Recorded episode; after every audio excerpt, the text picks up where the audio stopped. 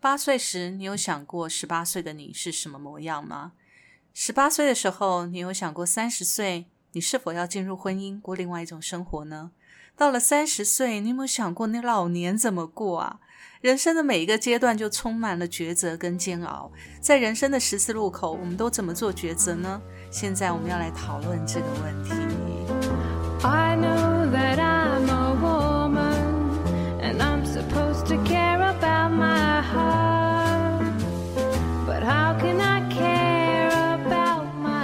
欢迎来到 Miss K 的神经说，我是 Carrie。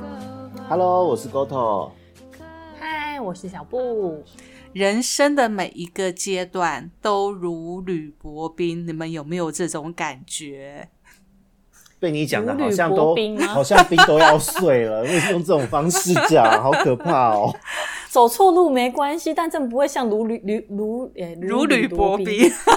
冰，太饶舌了。我都好难哦，我的成语怎么回事？但是他不会一踏错就死定了啊！只是说你要懂得会校正啊，然后走走到走到正轨上啊。要懂得转弯回来，去修正你的脚步，对不对？没错，所以呢，其实我们在现在啊，很多在我们这个年代，其实还没有这样在学校有职涯的规划。其实现在很多学生从他学生时代，国中开始就开始做他职场的那个分类了。我觉得这是一个很棒的一个一个教育模式、哎，对啊，因为其实在，在我们这一辈开始吧，就是 Kerry 的年代，年代干嘛扯到我的年代？我年代有差你们这么多吗？是真的还蛮多的。Kerry 那时候应该没有，但我们这时候，因为人家讲那个国民教育教材是十几年、十二年还多久更新一轮嘛？对我们这一届刚好就是尾声要换新教材那一那个哦，不好意思。思，我是你们这一届的第一届。哦，那我们用的是同一套教材，可是，哎、那那当时 Kerry 有遇到吗？就是在国中开始就有辅导室这个机构，然后要你做一些心理测验，评估你未来可能适合走哪几条路、哪一类的产业，或是念哪一类的科系。我不知道哎、因为我从小到大都是美术班，所以我们可能已经被设定好就是做美术班、哦美术的这条路，所以没有做这个职业的规划。可是，我们有，我们有。有有有，其他的班级应该有，但是我们嗯比较特殊，我们是特殊班级，所以没有。了解，嗯对啊，其实现在从小到大，我们都开始会有这种啊，算了啊，不过讲回来哦，说到从小到大，这是政府整个的大环境的趋势。可是华人也有一个传统啦，就小孩子不是满几岁的时候要抓抓税，还抓什么？抓周就放。对对对，放一堆东西，看他以后会当什么。我觉得这个习俗也蛮可爱，也其实也是一种职涯规划，对不对？对，没错啊。其嗯实三岁定一生嘛，我们我们中国人就华人世界不是这么讲嘛，三岁定一生。可是我觉得现在社会已经这么多元化了，你三岁定一生其实很难，已经很难这么说了啦，很难定论了啦。所以其实回过头来，我们讲讲我们自己啊，我们三岁的时候有想过未来要过什么生活，而现在达到了吗？好严肃的话题，话锋一转，好可怕。没有什么刚刚才在才在讲那个如履薄冰，一下子就讲到 三十岁定终身，还有要三岁三岁定终身，三岁定终身，不是三十岁。哎不要这样，三岁就饱经风霜，三十岁如履薄冰。对呀、哪！好可怕哦！哎不要这样不。要这样子哦！我们在过去几年，我们有想过这两年会是病毒侵害全球的世界吗？没有想过啊。这就是计划赶不上变化了。，对呀、对呀、所以在人生的十字路口，在抉择的时候，其实我们都产生很多的彷徨。我觉得在过去，我们每次在选择的时候，其实都元素都还算单纯，但是在现在的社会，就这个时段里面，如果要选择你未来人生，其实有很多的变数。会变成说你的人生好像似乎是不可控的，但是我觉得人生哦，其实就算是我们整个的环境我们不可控制，但至少我们可以控制我们自己内在的一个状况。那么在人生的过程当中，其实有三个阶段是很重要的，一个就是你从学校毕业要踏出社会，一个就是你要踏入婚姻，另外一个呢就是要你要从单呃你要从一个小女生的角色要变成妈妈的角色，或者是爸爸的角色。我觉得这三个嗯阶段是很容易去影响每一个人的身心状况的。对，对对我觉得这三个阶段真的对人对于人的一生来讲是算三个三次的十字路口吧。就是你你那在这三个阶段做的选择，会影响到的东西是很全方位的。你会变成怎么样的人？你会过怎么样的日子？甚至严肃一点的说，现实一点的说，可以说你决定了你以后收入会有多少，等等等。对呀、对啊，我觉得这非常重要。要。对，所以其实人家说，在选择呃，在规划你的职涯的时候，这是一件会影响你人生一辈子的大事。那事实上，我们拆开来讲哦，规划职涯其实就是在规划你怎么经营你的人生生活模式，对不对？好，所以我们今天呢，要来要来剖析一下哦。其实除了我们三个人之外，我们当然也要谈到说，现代人在选择十在十字路口的时候，我们都是做怎么做选择的。所以嗯今天呢，我们要来先谈谈我们自己个自身的问题了。所以这么可怕的话题，我觉得一定要由 Kerry 先说。Kerry，因为 Kerry 比我们年长，毕竟是我们这一届不要再讲我年长，我告诉你都破音了，气到破音。对，麦克风都被我震破了。可是因为 Kerry 比我们真的是比我们在社会上打滚的年年数是多蛮多的，真的是我们的也是大前辈，所以其实我会蛮好奇，就是因为一来也是我单身啦，就是到为人父或是呃结婚这样的阶段，距离我还有点距离，所以我想说先听听两位的，想说哎从 Kerry 这边了解一下是什么样的转换方式，或是遇到了什么样的困境，怎么度过的，我觉得我会比较好奇。其实我的我的从过去到现在哦，呃，我只有一件事情很笃定，那就是我一定要当一个家庭主妇。嗯，那其实我所有的工作，还有我所有的的生活模式呢，我都是在累积当家庭主妇的资本。所以，修蛋几嘞？我觉得你啊可能误会了家庭主妇的定义。没有一个家庭主妇会需要在万人面前演讲，好吗？没有啊，因为我得要，你知道，家庭主妇既然是家庭主妇，她就是一家之主，她要她要去掌控所有这一家大小的生活模式，还有未来的规划，她就得要有一些能力去掌控生活的走向。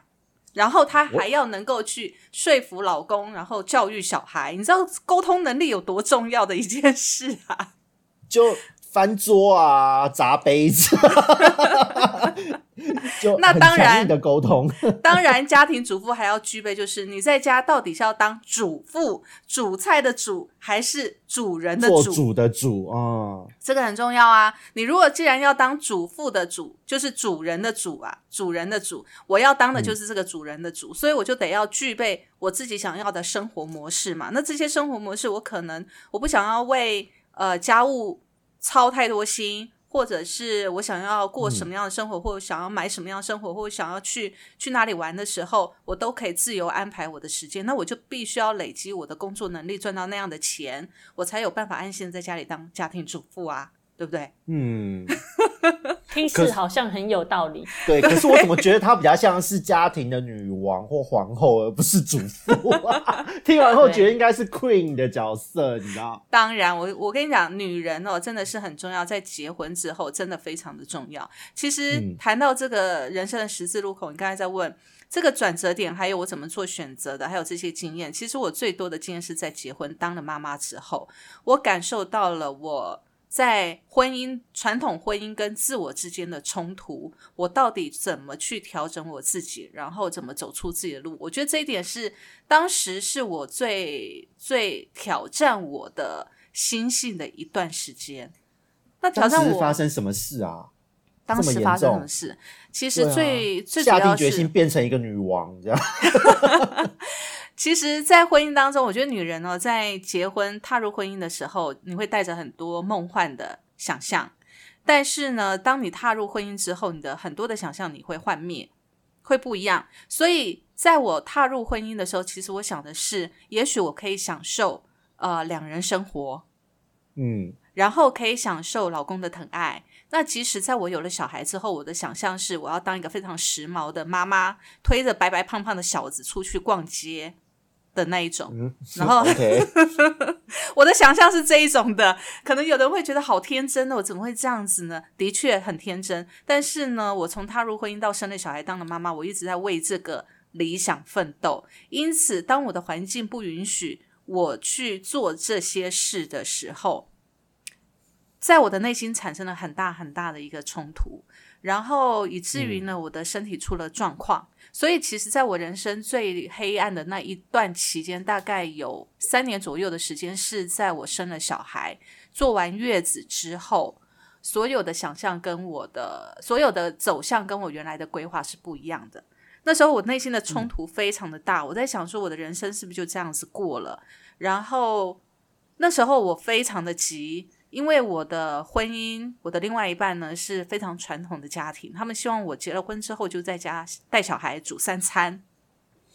成为一个非常非常平凡的一个家庭主妇，从早那个煮到晚。就是煮菜的对煮了对对对对，，就是煮菜的煮了，跟我原来的规划是完全不一样的。所以我那时候一直在徘徊，说我到底要遵从传统，还是遵循我自己原来的想法？那如果要遵循我原来的想法的话呢，我势必要挑战我现有的婚姻状况跟婆家的状况。那、嗯那时候其实不止挑战现有的婆家状况跟跟我身边所有人对我的建议，还挑战了我儿子刚出生那时候所有人对于一个妈妈当妈妈的期待。那对我来讲，强烈的冲突哦。对，所以对我来讲，其实很多人会为了小孩出生了，我可能就选择在家带小孩。那工作，我可能很多人就会觉得说，那选一个朝九晚五，可以可以有时间回家带小孩的的工作。可是对我来讲啊，在我婚前的工作，其实我就已进入一家呃，在我们这个业界很有名、全球很有名的。的公司，外商公司了，那是我梦寐以求的公司，所以我不可能为了婚姻、为了小孩去放弃这个工作，那是不可能的。尤其那时候我才三十出头嘛，我刚在这个、自我实现在那个阶段是非常重要的哦。对对对对，而且你正好可以在你踏入社会所学到的，在这家公司，你刚好可以去发挥你的所长的时候，找到你的那个位置跟未来稍微一点曙光的时候。可是就在那时候，呃，生人生的阶段走走走进了另外一个阶段，那我会想说，我到底要花多少的时间才能够走回到我原来的路途，然后又能够兼顾到小孩，然后又可以不让我的夫家有怨言。但事实证明，在那段时间，我越着急的状况之下，我的身心都生病了，因此我有很严重的甲状腺亢进跟红斑性狼疮，全都是因为免疫系统内心出了问题。所以在那个阶段，在那个阶段，你说我怎么做抉择呢？我不知道你们可以想象吗？如果是你们，在你在你踏入婚姻之后，你必须要背负呃夫家或者娘家的一个期望角色，跟我们自己对自己的规划冲突的时候，然后身体出了状况，因为离你想要当那个很悠闲的贵妇的家庭角色的 家庭主妇角色越来越远的时候，你们会怎么做？对啊，小布会怎么做？如果是小布，因为小布也经历过婚姻，还有家庭主妇，对，距离我都好遥远，我也想嫁掉啊，但单身。我我其实我的个性其实有点像，就是比较像壁虎。如果我知道我那壁虎只脚，你说尾巴会断掉的壁虎，对，就那只脚废了，我就会选择把那只脚砍了。啊，什么意思？所以你就就会是说，我会觉得，如果我知道这件事情会影响我的前途，我就会把它所以连婚都不要结了。嘛。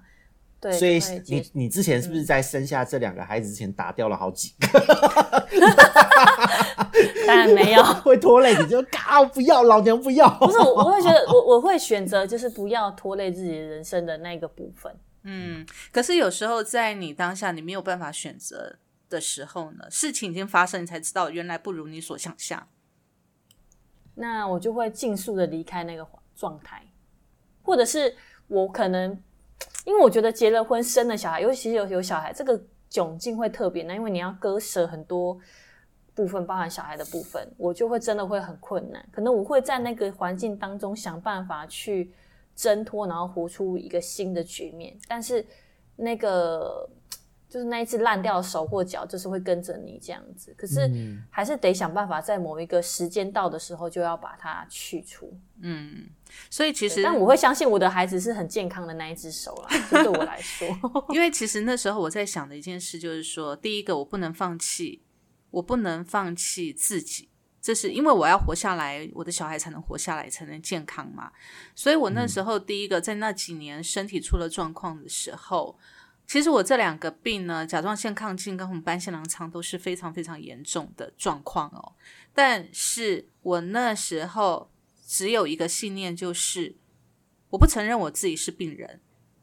我也不承认我自己生病了。但不是说我不承认，而是我接受我已经是这个状况。然后为什么会产生这些状况？所以在我最严重的时候，当然也有也有去呃看医生啊，接受医医疗的安排。但是呢，我选择的是什么？当药物可以帮我的身体稳住的那段时间，大概两三个月过后吧，我就把药物丢掉了，然后我自己靠。我自己的内心的挖掘，去体会为什么会生病。因为有时候你生病，其实你要知道它的病因是什么。那你知道他的病因之后，是来自于你内心对于外界现有环境的对抗，以及会觉得说对我的目标越来越遥远的那种焦虑感的时候，那时候其实我就我就知道了，我第一个。我就是先看很多的，我那时候自己看了很多的大量的心理方面的书，包含了婚姻，包含了情绪调整这一块的的书籍，然后从书籍里面去找到自己可以解决自己的方法，然后跟情感疏通的方法，然后再来第二个呢，就是我会走出去接触呃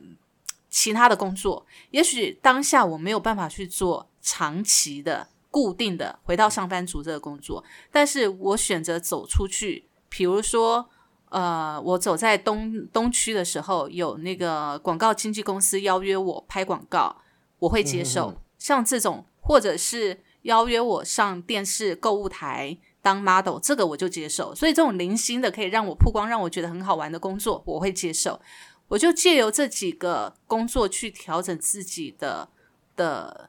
状态，调整自己的状态，然后还有一个，我坚持我的小孩，即使我在家休养的时间，我的小孩还是请保姆带。嗯，因为我知道，如果在我身心不健康的状况之下，我带小孩，那小孩子很可怕，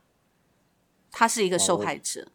我觉得婚姻还有结婚后生小孩后，我觉得这个内心的变化。然后如何在这样的状况中找到自我，真的是好难的一件事。我光听你们说到这边，我都觉得好可怕。一下说要把断烂掉的地方切掉啊，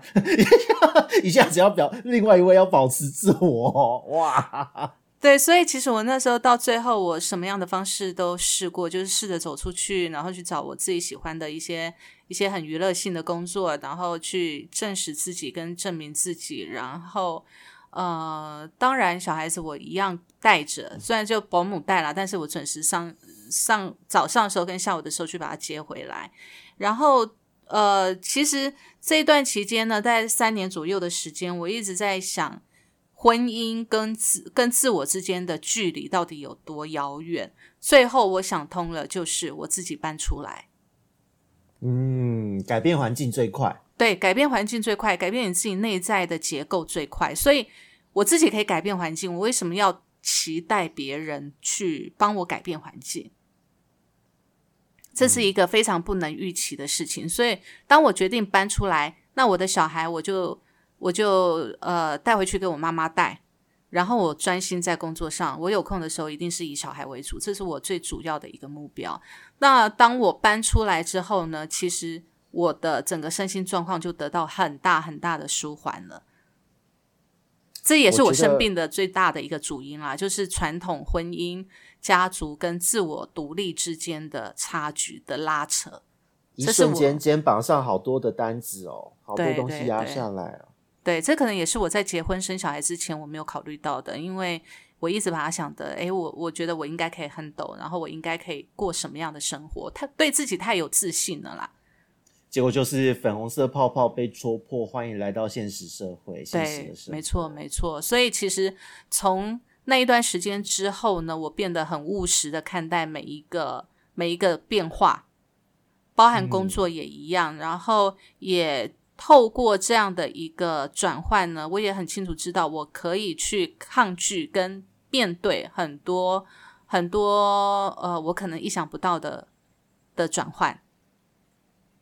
嗯，对，我觉得从那段时间，其实人家说为母则强啦，但是最主要是因为你能不能找到让你坚强的那一个信念，我觉得是很重要的。嗯，所以我的方式是在那段时间多看书，多走出去，去接触我想要做的事，把自己的自信找回来。哦，我觉得这真的还蛮厉害的。那小布呢？小布也是类似的状况嘛？因为因为我觉得像 Kerry，我真的觉得啊他好像差一点被压垮，可是就好像抓住了什么，还能够保持自我，然后就抓抓抓，哎，找到了自己的定位，嗯嗯这样子。那小布是怎么样？我，我觉得，我觉得在婚姻上面遇到遇到挫折是每一个人都难免的。对，那只是说你自己要看但你在这个过程当中你要做什么样的抉择。那因为我有一些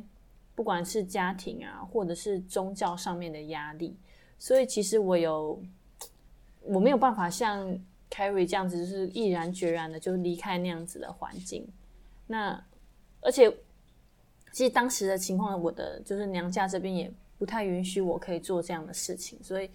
我也没有后援，所以我就只能硬着头皮继续在这样的环境当中。那你不觉得但那个过是我就是程真的都会没有自我，就是整个人都好像灵魂干掉的感觉？哦，我我其实那时候是更自我。嗯，我以前其实你们知道我的个性，我是很配合别人。嗯就是我我如果我先生他只要合我的意，他要我做什么我都愿意。好，要我演 S M 我也都愿意。好，开玩笑的。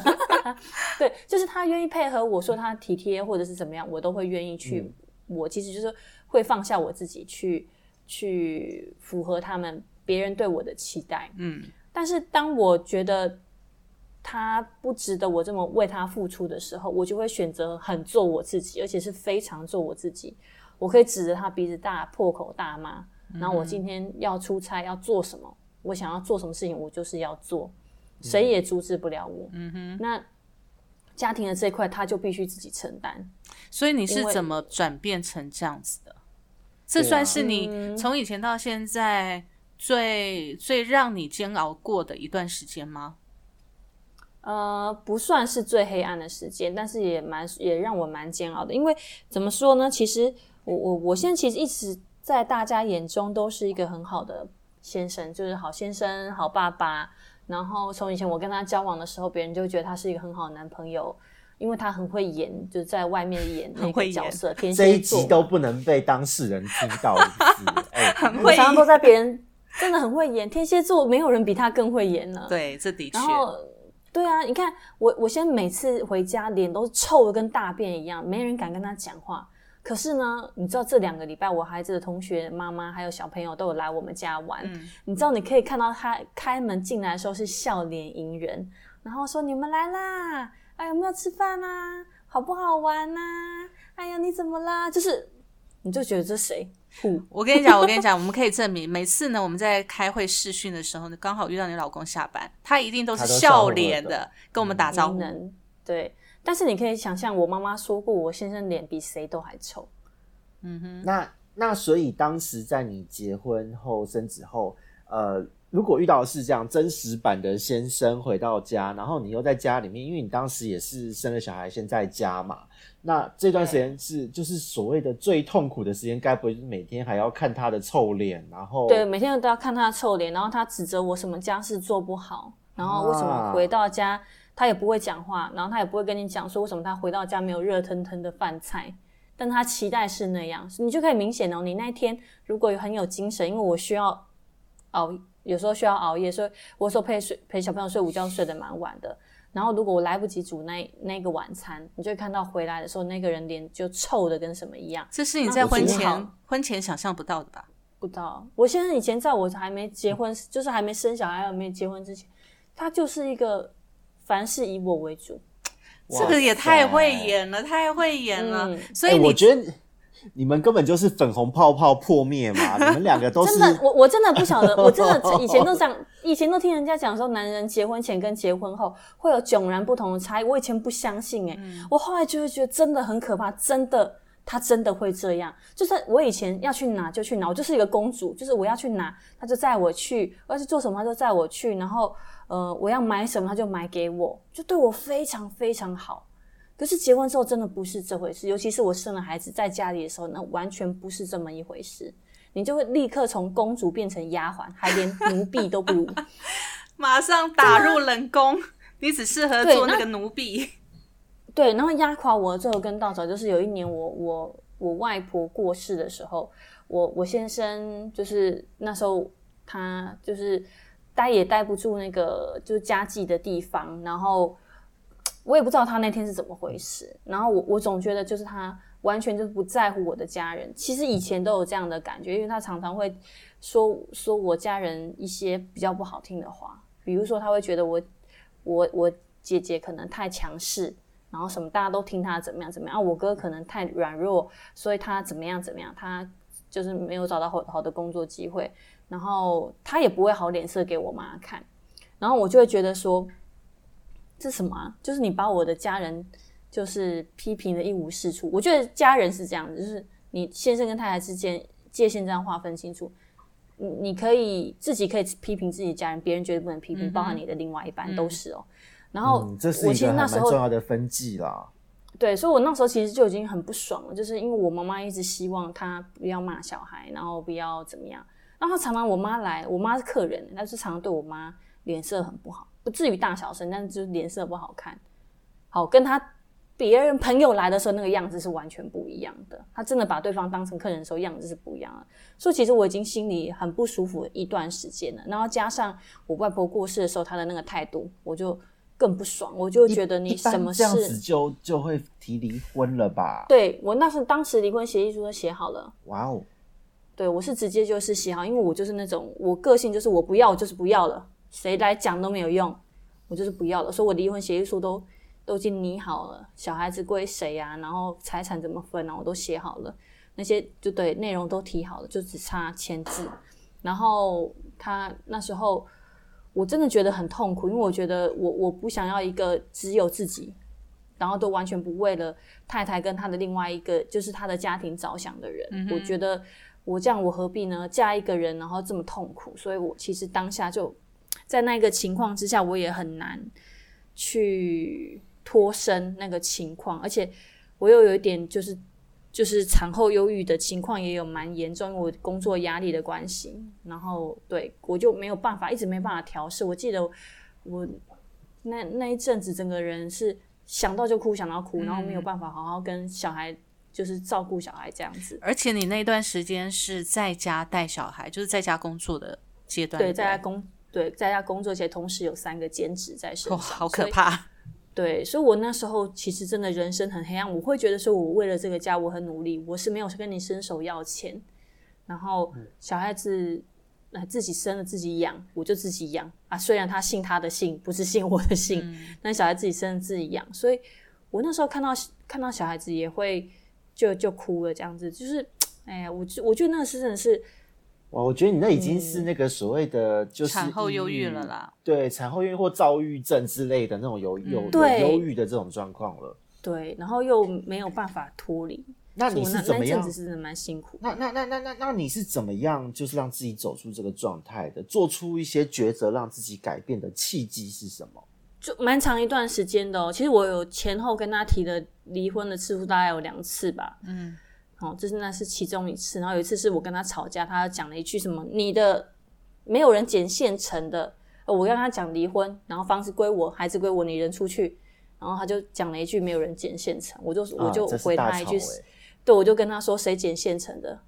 孩子，你有出到半毛钱吗？你有出到任何一个费用吗？你舒舒服服的，今天能够今天这样的状态是谁给你的？嗯所以我就我们其实吵得蛮严重的。然后我那次我公公还差点冲上来台北，嗯，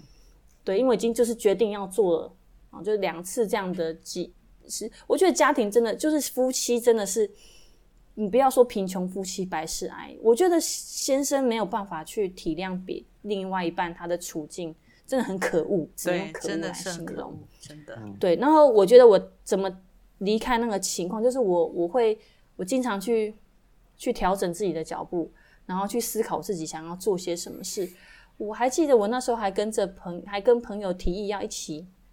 为了小孩的教育提出一些图画书，我来负责写那个书籍的内容，他们负责那个很会画画的朋友负责画画，就是有想了一些提案啊。但是我觉得去找一些自己有兴趣的事情做，是帮助自己脱离那样的状态，对一个很棒的一个方法。对，没错。然后去寻找你自己的下一个目标，嗯，是一个很重要的事情。就像 Carrie 一样，你就是去试试看，去接触人群，才有办法让你那个状态离开，然后你才会去思考你下一步要做什么。所以我那时候并没有因为这样就关在家里，我反而做更多，去探索更多我自己想要做的事情。我然后跟觉得讲很多的人的探索这两个字，我觉得好好有感觉哦。对，去探索自己到底想要什么。然后我去读很多，比如说，呃，听说你现在在创业，然后什么就心灵励志的书，让自己想办法走出那样子的情况。然后那时候刚好一通电话来，就是公司的同事打电话问我要不要回去上班，然后我就觉得说，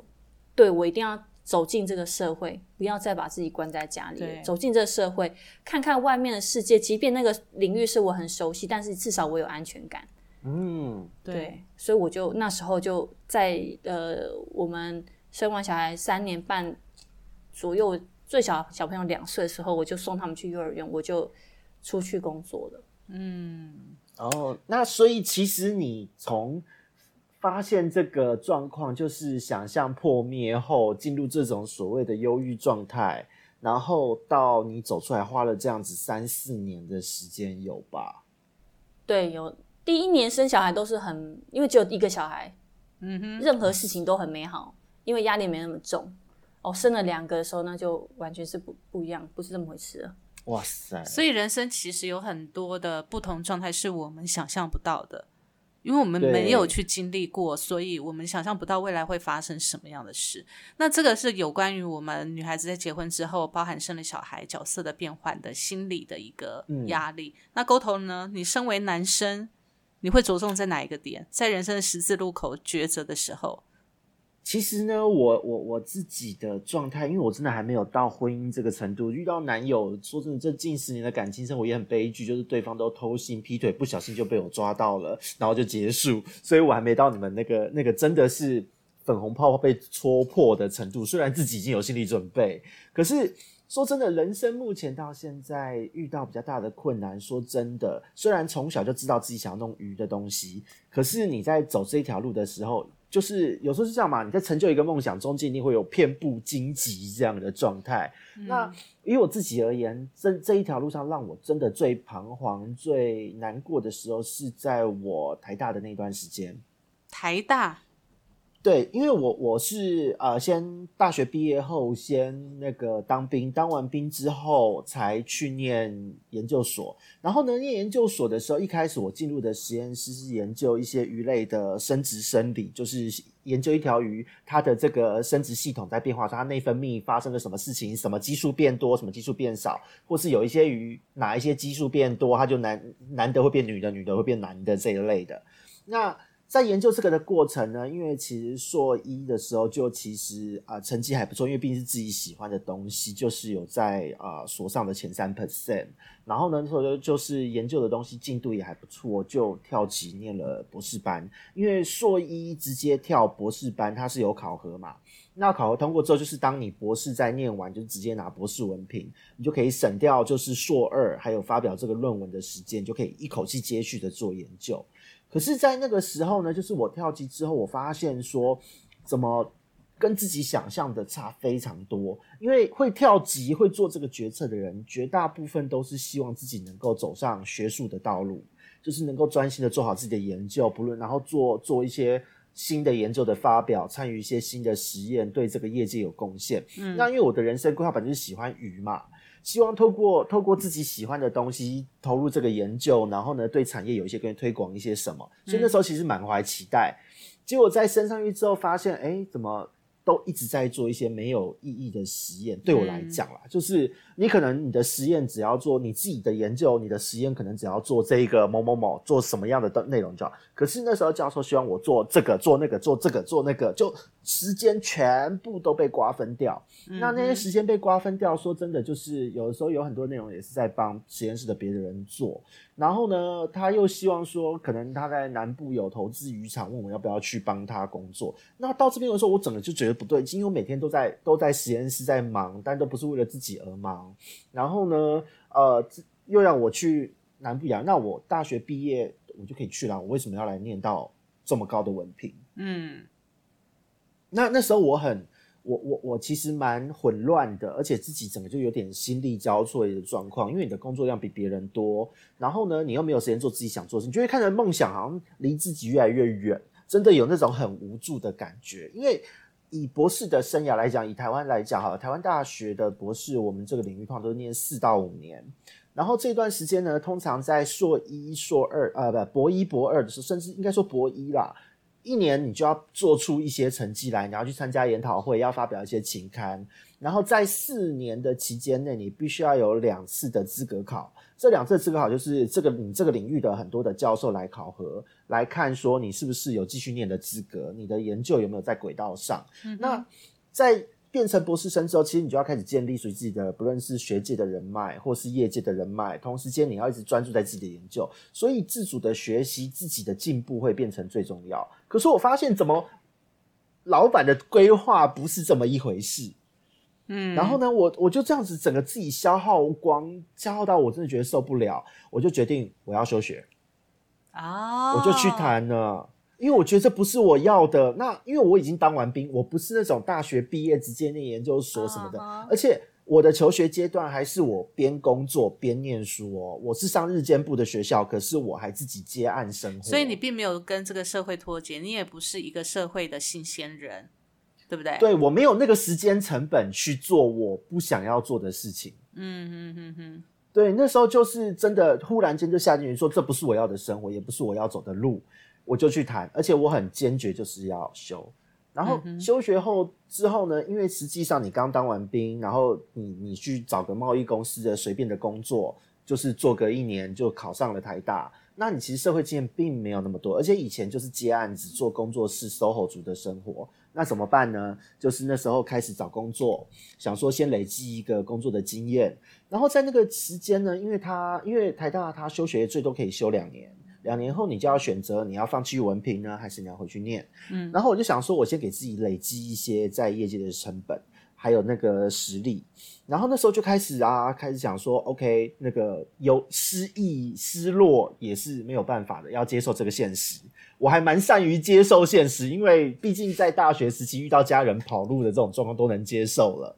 我想这就只是刚好遇到这样的状况，所以没关系，我要打起精神。那我下一步要做什么？这两年我要做什么？嗯，然后那时候我就开始在看啊，开始去去重新回顾我的初衷是什么。嗯哼，然后呢，继续思考我要做鱼类的东西。那鱼类现在缺什么？然后就开始去找相关的书。嗯嗯，就看了一些心灵成长，又让自己情绪更稳定。因为随着年纪，每一个阶段的思考模式会不同，所以看了一些心灵成长的书，然后看了很多关于我喜欢的这个产业的书。结果就发现了，哎，好像关于鱼类的书籍，要么百科图鉴，要么工具书，都很生硬；要么就是很没有营养的那种杂志，就是定期会出的周刊、月刊。嗯哼，告诉你，哎，现在在流行什么，在在养什么，就这样。嗯，我就想，哎，好像比较系统性的东西，或是对于这个产业的文化的东西比较少。那我就想啊，那。那怎么样可以让一个产业变得比较有文化？然后就去再继续找下一个阶段的书籍，所以就就就是去看看出，哎，发现原来这个产业缺行销，然后就开始去大量的看哦，关于行销啊，关于那个品牌啊，各式各样的书。所以这其实对我来讲，我觉得我的怎么走出这个阶段，除了自己内心够要要先挺起来之外，我做了三件事：自我的认知去。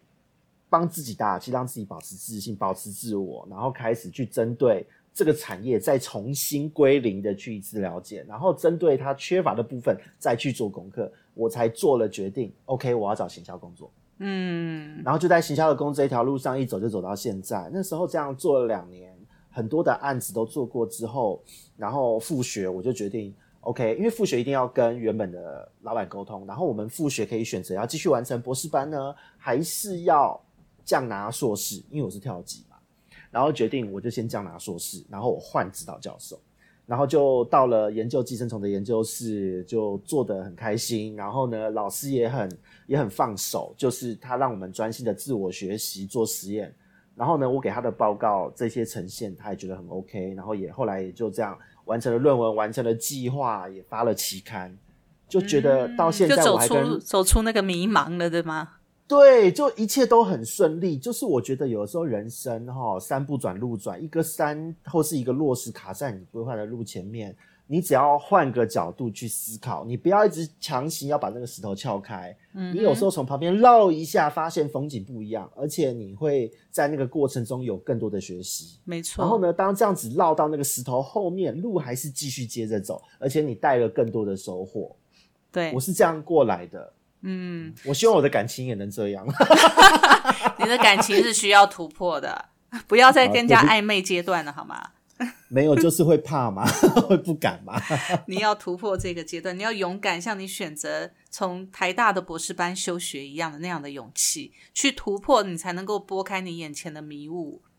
对啊，因为我说真的，在学术这一条路上，我不重视名，我一直都不重视名这件事。我觉得我做的东西，实质上我做了什么，或是真的对对对自己的心过得去，才是最重要的事情。所以那时候很多人说，你台大干嘛休学，博士班干嘛休学？我说，因为那不是我要的。那个过程，就算我拿到了空有这个博士的名号，我到底会了什么？我觉得这才是对我来讲要紧的事。但我觉得很多人在人生的十字路口啊，他已经走到这个十字路口分叉点了，但是很多人不愿意去看见他这个分叉点。所以其实嗯你看哦，像我们每一个人，我们能够在这边讲我们过去以及我们现在可以做，当然不是说我们多厉害或现在做的多好了，其实是每一个人生的阶段都有一些盲点，我们要去突破。那我们整理出来，其实像刚才我们所讲，以及我们身边所有人发生的例子啊，有一个很重要的点。第一个点就是，你当你在生活当中，也许你不知道你已经走到这个交叉路口要转换了，但是随时的你要先清楚自己的感觉，嗯，到底我觉得感觉好重要哦。对，因为有的人他会盲目，他会他会否定自己的感觉。比如说，我可能在这个工作我做的不开心，但是可能上司跟我说是因为你条件不好，或者是你你你你可能同事相处的不好。可是总之这个环境就是让我不开心。可是我可能会被催眠说这个工作很好，我必须要待着，我要熬下去，我要跟他拼到底，那就是我的了。可是有的人会这样自己催眠自己，他就否认自己的感觉。对啊，我觉得这个就有点太自欺欺人了，因为呃，我我不知道我在感情方面这是我的弱项，就是我嗯。可能真的会自欺欺人去妥协一些事，可是我在自己想做的事情，就在推广鱼这一块、养鱼这一块，说真的，我很我还蛮坚决、蛮蛮蛮果断的，嗯就是不对就是不对，就这样。对，其实当我们在婚姻当中，在任何一段关嗯。系当中都是这样，先清楚自己的感觉，不要自欺欺人，这是第一个。那嗯第二个是，第二个是，其实，在我们三个人都有一个都有一个共同状况是，其实我们都很清楚知道，我们想要在这一段关系或这个人生路上，我们要获得什么，只是现在不能得到，所以我们会迟。早要拿到。这是因为我们知道，但是有的人是在他人生路上，他可能还没有找到他自己的目标，那也没关系，不一定人生一定要有目标，你知道吗？其实有时候人生的目标是很遥不可及的，那也 OK。其实不一定每一个人都要有目标，但是你除了第一个你要自己其实知道你自己的当下的感觉你喜欢或不喜欢以外，第二个就是你至少要去会寻求外界的一些资源，你要能够踏出去去看一下外面的社会，或者是你嗯现在身边的一些，你看书也好，也许你可能朋友没有那么多。像我当时是不想要跟身边的朋友讲太多，我也觉得没有一个人可以去承受我的情绪的状况之下，我选择我自己去处理我自己的情绪。那怎么处理？看书、听音乐，然后我最常做的事情就是在街上乱晃，有点像，有点像，不管你盲目的走，或者是，或者是你不知道你要你要到哪一区，或者是你坐着车、坐着火车、坐着坐着任何一个交通工具，你到任何一个地方没有目的的，但是这过程当中你都可以遇到一些新鲜事。像我刚才讲的，我在东区上乱晃的时候，就遇到经纪公司来找我，这也是让我发觉了，哎，原来我还蛮喜欢这种娱乐性工作的一个倾向。这也是在我后来的工作里面，我就了解自己的个性真的不很不适合去符合我妈妈我们家里原先对我的公务人员的期待。啊，这真的对，所以我觉得第二个就是说你，你真的要去寻求外面的一些资源来刺激自己的感官。嗯，我觉得这种多受一些刺激是好像像，而且我发现一件事、欸，就是我看不止两位哦，就是我身边的人，只要是婚姻问题、嗯哼，教养问题，就是在这个人生的另外两个关卡遇到问题的女生，嗯哼，他们好多人，我发现不知道是不是结婚后都只有老公还有小孩，他都没有自己的生活圈，所以他们连要找朋友诉苦都很难呢、对对，其实我觉得人人在踏入社会之后，你要找到一个身边的朋友可以请，可以可以接住你的情绪的朋友，真的很难。嗯，很难。对，因为其实我像我、嗯我的情况就是，比如说我我生小孩的时候，我朋友还没生，我最好的朋友还没生，对他就没有办法理解，了解，对对你那个到底是什么状态，他只能跟你说哦，好辛苦哦，对的时候没了，别没有别的了。对，所以他们之后自己生了，他们来找你们丢垃圾的时候，你们会不会冷嘲热讽？哈，你看吧，不会，我不不会。啦，但是我们会跟他们哦讲，就是后应该要怎么处理。对，反而是我们那时候很冷静的告诉他有哪些方法可以做。嗯，对，好人都是好人，对我们是都是好人呐、我们都是非常慈善的。对，但我觉得刚刚 Kerry 讲的一个很重要，是你要去寻求外界的刺激。有些人他都选择自己就把自己关在家，嗯一，关就完了耶，对，病就会越重。对对。对出去跟、我觉得你不要把你不一定是要把你的心事倾诉给朋友听，但是要跟人讲话，跟你先生跟小孩以外的人讲话，对，对，这件事情我觉得这个很重要。好重要哦，因为我刚好在刚刚啊，就是就是在我们录这个议题前，我上网搜寻一下，这个其实，在心理学上有人说，这个有一个专有名词叫做负面螺旋，嗯哼，就是当你在一直在这个负面的情绪下、环境下的时候，你所有的思维、你所有的心神都会被这个情绪、被这个环境，就像一个螺旋一样子，一直卷入这个核心。没错所以你怎么样都很难出来。而且如果你不改变环境，你到了你超过了一个程度，就是你会一直怎么走都在那里面一直轮回，没错都错，走不出那个螺旋的这个中心漩涡的中心。没错。对错我那时候就是选择不要跟我妈妈讲话，不要跟我姐姐讲话，因为你跟他们讲，他们就会说，当时就跟你讲怎么样怎么样，就马后炮的这种人最。讨厌。对，就会更负面。他们因为他们也没办法给你一个好的建议，他们没有这样子的经验。对然后你千万不要跟你夫家的任何一个人讲，因为千错万错都是你的错。，对，即便他们相信你是对的，但是传到后来也是你的错了。对，到最后变成这样。所以我后来就是选择去跟朋友聊天，是聊那些无关紧要的事情。只要有跟有人讲话，只要讲出话来就好。对，，没错，没错，我也是这样，所以我我就是去街上，我可能去逛街，去干嘛，然后接触到陌生人，然后遇到我喜欢的事，我宁可跟陌生人重新去建立一段我可能想要的关系。那那段关系是会让我走出来，看到这个世界的。所以很重要的就是，真的要寻求外界，不管是书籍也好，或者是人也好，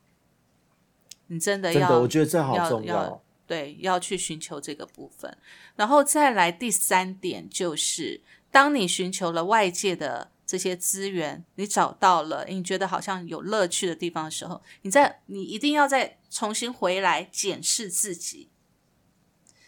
这个啊真的是你要的吗？符合你未来的走向吗？因为很多人在在接触了外界之后，就一去不回头，就走上歪路了。啊、很多很多很多这种的超多，就整个坏掉。我们都讲这对是整组坏掉，就坏掉了。明明他可能在婚姻当中是寂寞的，他只是想要改善他这种寂寞的心情，让自己不要那么忧郁。结果他外面接触了其他人之后，他被外面的花花世界给捣乱了，他也对他也迷失了自我，他走不回来了，婚姻就没了，小孩也没妈妈了，然后这时候又会进入那种负面的螺旋，就更严。重。对，我的人生就这样啊，干嘛干嘛干嘛，就开始自暴自弃，结果一去不复返。对，所以第三个第三个步骤，你一定接触了外面，你一定要再回来醒思自己，你所接触的这中间这些所有的结果，会是你想要的吗？那你可以从这所有接触的资源当中，可以呃用什么样的资源让你达到你想要达到的那个目的？嗯，这个一定要、要这一点很重要，真的一定要抓住，要不然真的就一去不复返了。对啊。然后我个人的经验还有一个小小的点，我不知道这能不能给各位做补充，就是其实我在当时休学的时候，还有在找这些书的时候，我我在自己心里告诉自己一个很重要的事情，就是我还我自己的能力还不够，就是承认自己的不足。嗯嗯，因为因为我觉得要保持自信，保持自我，但是你要承认自己的强项和弱项。弱就弱，没有什么了不起，因为你就是在跟自己相处。对如果你不承认自己的弱项，只会让自己误判情势，对找错资料。对对对，对，我觉得这很这个这个事情也很重要，一定要提醒自己，我有厉害的地方，也有不擅长的地方。那即使我没有目标，但是我往我擅长的地方去走，也许就会找到一些不一样的东西。没错可是也那个不用到否定 SWOT 分析给他拿出来写一写 真的 SWOT 你讲的好像是这样子。哎、我那个时候真的哎、我自己写了 SWOT 分析，做了心智图，还做了武力分析，对自己。我那时候休学做的事情，真的对自己做了这样的分析，然后上网有一些那种什么性向、内心的的状态评估什么的，也自己去下载好多那种详细版本的那种，就是不是那种简单的心理测验游戏，而是真的下载那个自己整个做一轮，去了解我自己的状态。这个很重要诶。其实嗯我们在人生的抉择的路上啊，我们就是因为可能对现有的状况有一些不满意，但是我们不知道自己能做什么，或者是不能做什么，所以才会产生这样的犹豫状况。所以认识自己能够做什么跟不能做什么这一点非常重要。对嗯，真的真的，对其实我觉得我我觉得我蛮想补充，就是 Kerry 刚刚讲的第三点这个部分，就是说你要回来审视自己这件事情。其实除了我们可以做刚刚沟头建议的那些 SWOT 分析啊，还有就是说，我觉得每一个人都要为自己的人生设立一个，我们不要讲终点，一个最终的目标。嗯你设定好那个最终的目标之后，记记得中间几个航点要设定好。嗯，那当你某一些航点没有达到，或者是呃走偏了，那你就回来再看看，把它写下来，把它打开来再看一看，然后再重回这个轨道上面，否则就会像刚刚 Kerry 讲的，人就就就走偏了，你也忘了你当初的你的目标是什么。对，对啊，忘记自己的初衷在哪里。像其实呃，其实很多人这不这应该说每个人都会有这种人生的十字路口的抉择的时候。可是因为像我自己身边，自己在同志圈，同志本身在社会毕竟还是算比较少数边缘一点，有很多同志还因此就走歪了。对那那种走歪都很可怕哦。嗯你看那个特殊社交族群，嗯哼，然后人与人的各对特殊交友圈，人与人的各种怪异连接，然后有些还染上毒品。啊，对，而且有一些人的人生呢，他本来其实是有所规划，可是当他迷失了之后，会发现他可能在这个同志圈的小圈圈里面得到一些同温层，嗯，然后从此他就在这个小圈圈内出不去，他没有办法跟一般异性恋相处、欸，嗯。整个社交都有问题哦，然后甚至工作也没有办法去找一般，就是我们这种这种一般的工作，很多都只能在圈内的场合，就只能跟他的同温层相处了。整个就把自己整个的人生都收起来，收在那个地方。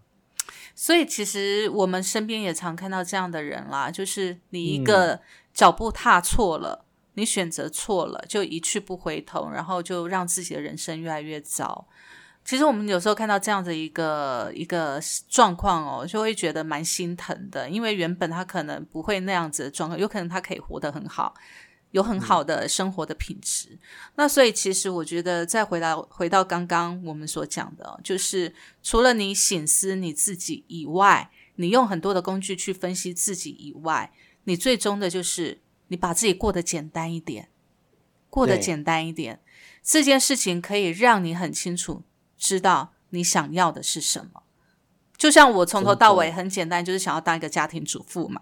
那这个家庭主妇的品质是什么样，我我自己很知道。所以一旦一旦脱离了我达到这个目标的轨道，就像小布讲的，我就会修正回来，我就会修正回来，然后想尽办法去让自己可以赶快达到这样的一个可以在家当主妇的日子。不用再被上班的时间绑住，也不用再去烦恼说，哎，这个月钱够不够啦，或生活的品质，想要去哪里就去哪里的那个阶段。所以大家记得今天那个威力彩一定要买一下。我们不要永远不要放弃希望。是的 没的，错，